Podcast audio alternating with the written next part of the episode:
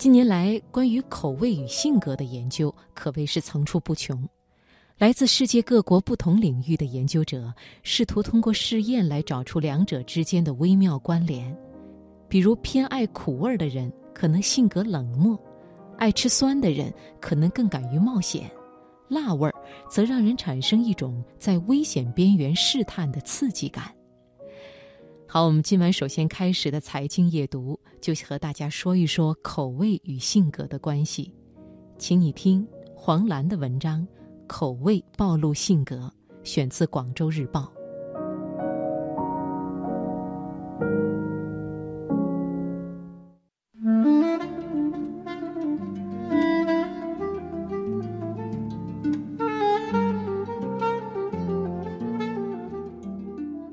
炎热的夏季，来一口冰激凌，这是再舒服不过的事。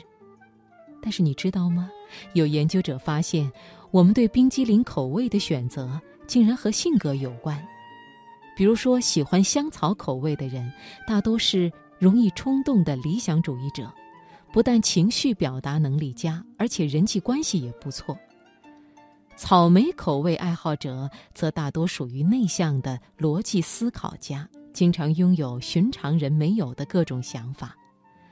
活泼可爱的人大多喜欢巧克力口味。如果你喜欢咖啡口味，那么你一定是个喜欢活在当下的人。对于未来不会做出太多的精打细算，性格浪漫又温和。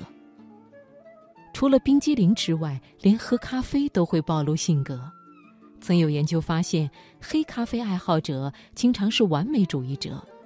而喜欢喝卡布奇诺的人则控制欲比较强。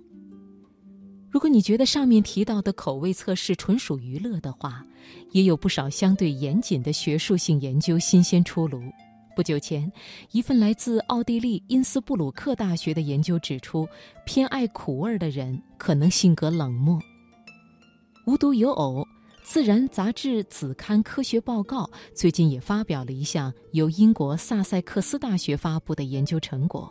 科学家们发现，不同味道的水会对人的行为产生不同的效果。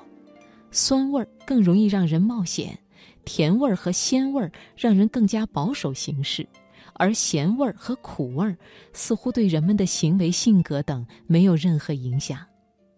这么说来，当我们不知道该如何做决定的时候，是否需要一点酸味食物来调剂心理呢？或许我们首先要弄清楚自己对食物口味的喜厌究竟是由什么决定的。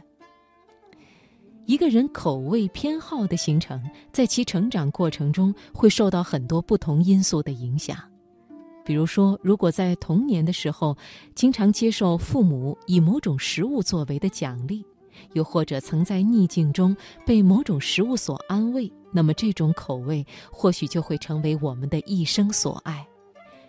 就拿苦味食物来说，如果一个人特别喜欢喝黑咖啡、汤力水、苦瓜汁、黑巧克力等带苦味的食物，那么在他的潜意识中可能隐藏着黑暗性格。这种说法并非戏言，而是奥地利因斯布鲁克大学的研究人员在对一千名参与者进行实验后所得出的结论。其实，食物和心理每时每刻都在发生着关系，这一点从我们的日常生活就能显露端倪。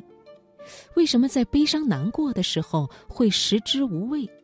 又为什么在欢欣雀跃的时候连喝白开水都觉得甜？这通通都和我们的心理暗示相关，而食物之所以也能反过来影响我们的情绪和行为，其中一个原因就是食物本身就含有一些特殊的物质，比如说，辣椒中含有一种令味蕾感觉到辣的辣椒素。这种特殊物质会将味蕾与肾上腺素联系在一起，通过刺激肾上腺素分泌，让我们产生一种在危险边缘试探的刺激感。如果站在神经学的角度看，在不同的心理状态下，掌管我们情绪的大脑区域会发生变化，继而味觉需求也会发生改变。当大脑负荷高时，人们会偏好口味较重、浓郁的东西；相反，在心态相对平衡的状态之下，人们就会对粗茶淡饭心向往之。有趣的是，还有研究者发现，无论是在中文还是英文等语言里，都能看到从味觉领域向人格领域的映射。例如，辣在不同的语言中常被用来隐喻脾气暴躁易怒，而甜和苦这两种味道也经常被延伸至情绪的表达之中。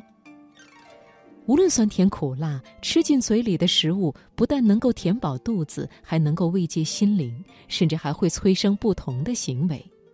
然而，随着近年来 VR 技术的发展，能够让我们产生不同情绪体验和心理状态的介质，将不再依赖于食物本身。众所周知，只需要一副头戴式 VR 眼镜，就能把我们置身于看起来极其真实的虚拟环境中，四顾左右便能看到画面、听到声音。此外，随着科技的发展，虚拟现实技术不仅将制造场景和声音，还能制造不同食物的味道和气味。换句话说，那些虚拟的味道和气味能让我们的大脑感觉到在吃东西，但实际上却没有。无论过程如何，科学家所期待的结果都是一致的：希望在未来可以用虚拟技术改变食物或饮品的味道，这样我们将有机会吃到更多有益健康的美食。